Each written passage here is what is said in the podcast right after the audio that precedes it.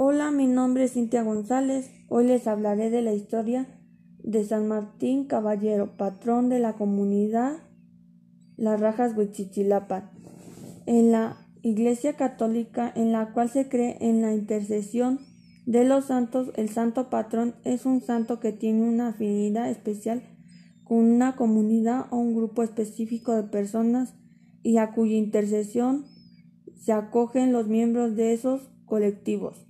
Los santos patrones son considerados por muchos creyentes como intercesores y abogados ante Dios, sea de una nación, un pueblo, un lugar, etc.